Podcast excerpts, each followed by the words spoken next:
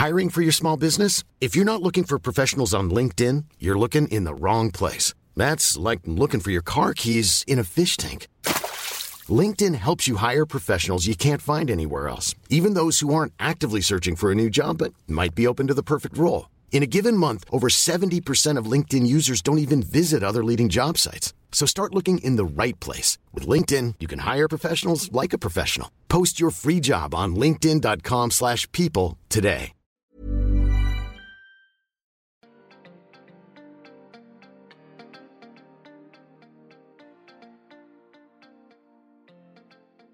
Attendre d'attendre un enfant, épisode 10, la mare au canard.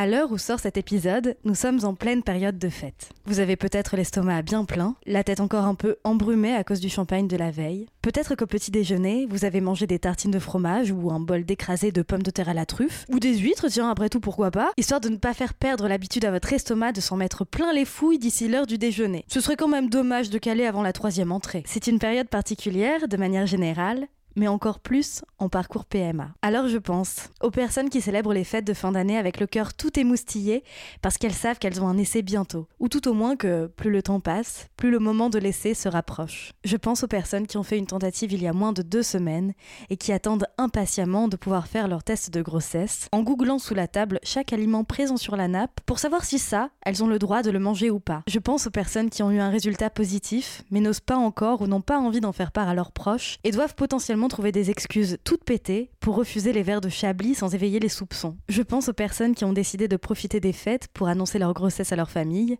qui en offrant une tétine, qui en faisant un petit mot, qui en improvisant un rébut, qui en portant un toast sans forcément réussir à finir leur phrase à cause de leur voix qui tremble d'émotion. Alors si vous choisissez cette dernière option, pensez bien à faire le truc du couvert contre le verre, hein. Bon, là je le fais avec un stylo sur ma tasse de thé, mais vous avez l'idée. Ça rajoute un petit côté solennel dans les films, alors ça marche forcément dans la vraie vie aussi. Hein. Je pense aux personnes enceintes de plusieurs mois déjà et qui réalisent qu'au fait édition 2024, il y aura leur bébé tout neuf quelque part dans un coin. Je pense aux personnes qui l'ont, justement, leur bébé tout neuf quelque part dans un coin. Et puis je pense aussi, et j'avoue surtout, aux personnes qui n'ont pas forcément le cœur à fêter quoi que ce soit parce qu'elles ont eu un résultat négatif récemment. D'emblée, ou après une fausse couche, ou après une grossesse biochimique. Mes pensées, évidemment, se muent en énormes hugs virtuels pour elles. C'est hyper tentant de vous dire dans quelle catégorie je me trouve en cette fin décembre. C'est hyper tentant d'aller chercher votre soutien ou de partager ma joie ou mon impatience avec vous, plusieurs milliers de personnes qui m'écoutent. Merci pour ça d'ailleurs. D'une certaine façon, je l'ai déjà, votre soutien ou le partage. Mais je vais rester fidèle à l'ordre chronologique des choses parce qu'après ça va être v'là le bordel, faudra que je fasse un fichier Excel pour m'y retrouver et ça c'est no fucking way. Revenons donc au mois de mai où, le 16, vers 19h, j'apprenais que mon premier essai d'IAD n'avait pas fonctionné. 16 mai, 19h, je viens de me prendre un uppercut dans le ventre et je me sers un verre de rouge. Je ne suis pas enceinte. Les 15 jours précédents, je les avais vécus comme un rêve. Pas un rêve genre c'est que du bonheur, hein. plutôt un rêve genre waouh, c'est chelou ici. À tout moment, je vais voir Mickey Rourke débouler avec un slip sur la tête et une casserole à la main pour me demander si c'est normal de pas aimer le pastis. Ce genre de rêve, voyez. J'étais là dans ma vie. Au travail, j'étais là. Avec les copains, j'étais là. Quand j'étais au téléphone avec mes parents, j'étais là. Avec ma meuf, j'étais là. Mais dedans ma tête, il y avait toujours une partie qui était dédiée à la possibilité que un ou des embryons soient pile à cet instant-là en train de se faire une place dans mon ventre. J'y ai cru, beaucoup. J'avais des moments de doute, bien sûr, mais à partir de la deuxième semaine, j'y croyais plus que j'y croyais pas. Je suis pas en train de dire que j'aurais pas dû. L'espoir, c'est important. Mais disons qu'il y a quelques éléments extérieurs qui ont fait que j'y ai plus cru que j'aurais dû. Faut dire aussi que j'avais tous les symptômes, si tant est que symptômes il y a à un stade aussi précoce d'une grossesse évidemment. J'avais de légères douleurs aux ovaires et à l'utérus, qui rappellent un peu les règles, mais de manière suffisamment différente pour que ça puisse être l'appareil reproducteur qui se met en place, les os et les ligaments bougeant même parfois en tout début de grossesse pour permettre au futur bébé de grandir. J'avais des bouffées de chaleur, des maux de tête, une fatigue énorme, un goût bizarre dans la bouche. Mais le moment où j'ai perdu pied, c'est celui où ma cartésienne de meuf a commencé à y croire. Elle, elle avait décidé de ne se fier à rien. Elle disait si aucun médecin n'est capable de te dire si tu es enceinte pendant ces deux semaines, si la science n'est pas capable, il y a peu de chances que nous, on réussisse à le deviner à l'odeur de la pluie, à la couleur de tes yeux ou je sais pas quoi. Mais un jour, elle m'a regardée et elle a dit Il se passe un truc avec tes seins là, non? Et c'est vrai que c'était impressionnant. Ils avaient doublé de volume, étaient super gonflés, avec des tétons durs comme s'ils se préparaient à l'éventualité de couper des tranches de sifflard. Ce qui serait quand même extrêmement pratique, vous en conviendrez. Pourquoi avoir toujours un opinel sur soi quand on peut juste avoir à sortir un ibar pour régaler tous les viandards à l'apéro? Je vous le demande le jour de la prise de sang, pour savoir si j'étais enceinte ou pas, j'étais hyper fière de dire à mon docteur que j'avais tenu le coup et que je n'avais pas fait de test urinaire avant. Il m'a regardé et il a dit Heureusement que vous n'avez pas fait de test urinaire plus tôt. Parce que si je me fais une piqûre de vitrelle et que je fais un test urinaire, il dirait que j'attends un bébé. Et mon docteur, bon, je vous fais pas de destin, mais c'est un homme cisgenre. Il était fortement déconseillé par notre docteur de faire un test de grossesse avant les deux semaines d'attente préconisées. Je savais pas pourquoi, mais j'ai respecté. À la lueur nouvelle de cette explication, je comprends que j'avais pas tout compris en fait. Oui, l'eau vitrelle pouvait donner l'impression d'être enceinte avec des effets secondaires, ça j'avais, mais je ne comprenais pas la cause de ces effets secondaires. L'hormone injectée par la piqûre, c'est là. Attention, je ne sais absolument pas prononcer ce genre de choses. Alors je vais prononcer comme ça s'écrit. Hein. Euh, au bout d'un moment, arrêtons les conneries. L'hormone injectée par la piqûre, c'est la chorio, c'est la choriogonadotropine alpha, qui est similaire à la qui est similaire à la gonadotropine chorionique, hein, euh, humaine.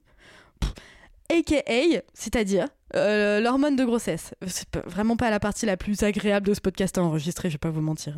L'hormone injectée par la piqûre, donc, c'est un truc euh, qui est similaire à l'hormone de grossesse. Rien de surprenant, donc, à ce que j'ai ressenti tout un tas de symptômes de début de grossesse. J'ai fait une piqûre de vitrelle 36 heures avant l'insémination pour déclencher l'ovulation et une autre 5 jours et demi après car elle est réputée pour participer au bon déroulement de la grossesse. Le vitrel reste une grosse dizaine de jours dans l'organisme. En gros, c'est comme si j'avais pris un mégaphone et hurlé dans l'oreille de mon utérus T'as un polychinelle dans le tiroir en boucle pendant deux semaines. Forcément, au bout d'un moment, l'utérus y croit et fait passer un message au cerveau. Pire, si on fait un test de grossesse trop tôt après l'injection, on peut avoir un faux positif, c'est-à-dire que le résultat peut apparaître positif alors qu'on n'est pas enceinte. Quand on veut très fort avoir un bébé, je pense que c'est une des pires choses. Alors, me faites pas dire ce que j'ai pas dit. L'eau vitrelle, si votre docteur vous conseille d'en prendre, faut en prendre et faut pas avoir peur c'est votre allié en fait. C'est juste qu'il faut garder en tête que c'est un peu comme si cet allié faisait un peu de zèle. C'est comme une sorte de pom-pom girl vachement enthousiaste et qui crie un peu trop aigu, mais dont vous ne pouvez pas vous passer, parce que c'est quand même drôlement sympa de donner à ce point sa personne pour vous encourager. C'est juste qu'avec le recul, j'aurais bien aimé comprendre ça pour accueillir tous les symptômes en sachant à quel point il n'était pas le fait d'une grossesse. C'est vrai que ça fout les boules, mais voilà. Les semaines avant le test de grossesse, dans un parcours PMA, on ne peut pas se fier à ce que semble nous dire notre corps. Mais on peut se fier et nourrir un truc plus fort que tous les symptômes du monde en attendant ce test de grossesse, l'espoir que ça marche. Bref, pendant deux semaines, j'avais eu plein de symptômes qui m'ont fait croire un truc qui était faux, qui n'était dû qu'à un médicament. Et je le savais pas, et je savais pas à quel point. J'essaie, fort fort, de ne pas me sentir trahi par mon propre corps. Lui, il y est pour rien en fait. Je veux pas me sentir trahi par mon propre corps, mais tout de même. Cette partie du ventre gonflée au niveau du pelvis, ce changement de l'épiderme, ces seins si différents, c'est typiquement sur ces trucs-là que les personnes qui tombent enceintes naturellement se reposent pour savoir qu'il se passe quelque chose. Et moi, je sais que je pourrais pas, que je pourrais plus. Le prochain essai sera dans quelques mois. J'ai donc quelques mois pour me faire à l'idée. J'avais vécu comme 15 jours dans un rêve et d'un coup, en un coup de fil de 30 secondes douche comprise, plus rien. C'est le retour à la réalité et je me prends une gifle dans la gueule. Les projecteurs s'éteignent, la magie est partie, me revient la dure vérité, à commencer par tout ce que j'avais trouvé adorable en me pensant pleine et qui me débecte maintenant. Physiquement déjà, ce que je vois ne me plaît pas et ayant une tendance au contrôle friquisme de mon apparence, je ne le vis pas très bien. Je regarde mon corps avec un œil neuf. Je voyais bien que j'avais enflé, mais je pensais que c'était juste lui qui se préparait à 9 mois de grossesse. Il n'en était rien, c'était simplement de la rétention d'eau, l'un des effets secondaires des hormones que j'ai prises. La différence entre mon corps avant cet essai et après n'est pas énorme, je pense même qu'il n'y a que moi qui suis capable de m'en rendre compte, et seulement parce que j'ai l'habitude de me scruter et de prendre mes jeans pile à ma taille et pas avec un peu de marge, alors à 200 grammes près je respire plus sans déboutonner mon falzar, mais la différence est là, et avec mon cerveau déjà tout déçu par le test de grossesse négatif, la différence, elle me fusille. Je pourrais me réconforter en regardant mon visage au teint rendu plus frais par l'arrêt de l'alcool pendant 15 jours. Je m'attendais à avoir un méga glow, à briller comme Edward Cullen quand il prend le soleil en mode shine bright like a diamond, mais à la place, je souffre d'un autre effet secondaire sur mon apparence. L'acné. J'ai des stars plein la gueule. Alors oui, je sais que ça va passer. Oui, je sais que c'est bien superficiel de se formaliser pour si peu.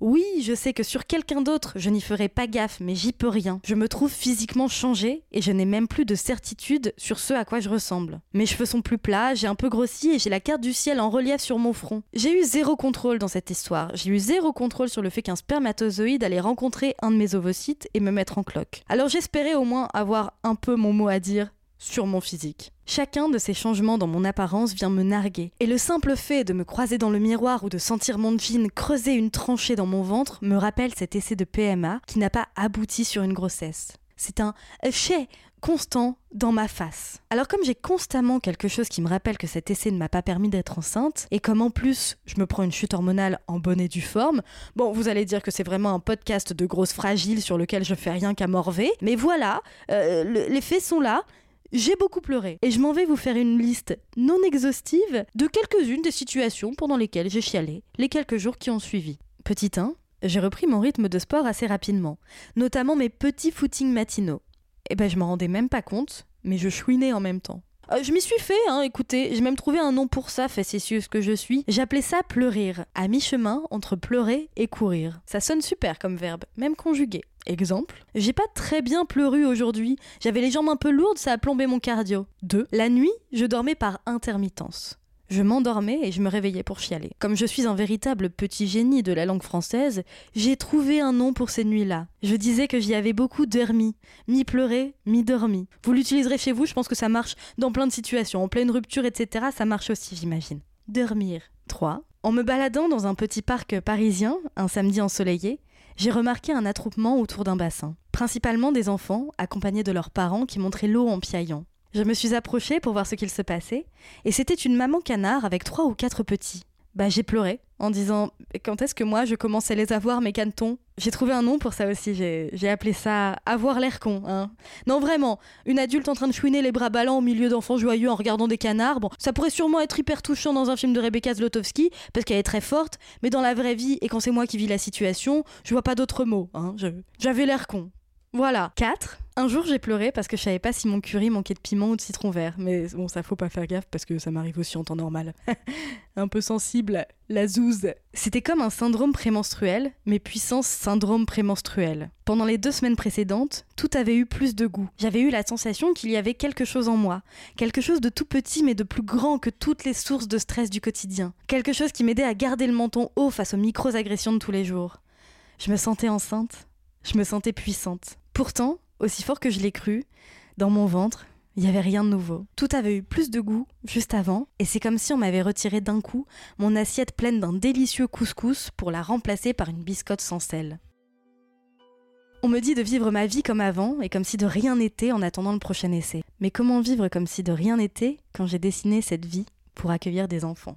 J'ai pris le CDI, j'ai pris la maison avec le jardin, pas très loin d'une école. J'ai renoncé à mes rêves d'être troubadour pour toujours pour cet enfant, pour ses enfants, pour qu'ils ne manquent jamais de rien. Je peux pas vivre cette vie comme si de rien n'était alors que leur présence est partout, aussi omniprésente qu'incertaine. Le lendemain du test de grossesse, on s'est remis sur la liste d'attente pour me mettre du sperme dedans. L'attente va encore durer quelques mois. Au bout de cette attente-là, ce sera une grande joie, ou une déception peut-être encore plus cuisante. Je sais pas dans quoi je me lance en fait. La décharge de tristesse que j'ai ressentie au moment de l'appel me fait me demander comment je pourrais vivre les autres épreuves s'il y en a. Je doute de ma force. Il y a des risques que ça ne marche pas. Il y a des risques aussi de fausses couches, des risques de maladie, et je ne peux pas m'empêcher de me demander dans quoi je nous embarque. J'ai peur de ne jamais être sereine. J'ai peur de ne pas être à la hauteur des épreuves. J'ai peur de ne pas être à la hauteur de l'enjeu. J'ai peur que le temps soit long avant qu'on soit perché, c'est-à-dire enceinte et sûr que tout va bien. Alors je comprends, je comprends un truc. Je comprends qu'il ne va pas falloir attendre que j'ai des enfants pour remettre de la couleur dans ma vie. Je comprends qu'il faut que je me trouve un autre but, en dehors de ce projet. La semaine prochaine, on va espérer qu'ils n'ont pas confondu l'échantillon de sperme avec un reste de petits fil tube. C'est l'heure du deuxième essai. Vous écoutez Attendre d'attendre un enfant. Abonnez-vous via votre plateforme d'écoute de podcast préférée Laissez 5 étoiles et un commentaire si ça vous dit. Suivez-moi sur Instagram, du bas pour qu'on continue la discussion ensemble et surtout, partagez-le en en parlant autour de vous ou sur vos réseaux sociaux. J'en profite pour rappeler un point important. En France, les femmes seules et les couples de femmes ont désormais le droit de fonder une famille par PMA, le droit certes, mais pas les moyens. On manque cruellement de gamètes en France. Le meilleur moyen de remédier à cette situation, c'est de lever le tabou, de se renseigner, d'en parler autour de soi et, qui sait, si vous le pouvez et si vous le voulez, de donner vous-même. Si ça vous intéresse d'en savoir plus sur le sujet, visitez les sites dondespermatozoïdes.fr et dondevosites.fr. Aussi, ce podcast est rémunéré par vos dons. Si vous le pouvez et si vous le souhaitez, devenez contributeur ou contributrice officielle à mon Patreon. J'ai mis un seul niveau à 3 euros pour l'instant. Je sais pas à quel point c'est trop ou pas assez, mais vous me direz. On se retrouve la semaine prochaine pour un nouvel épisode et en attendant, prenez soin de vous.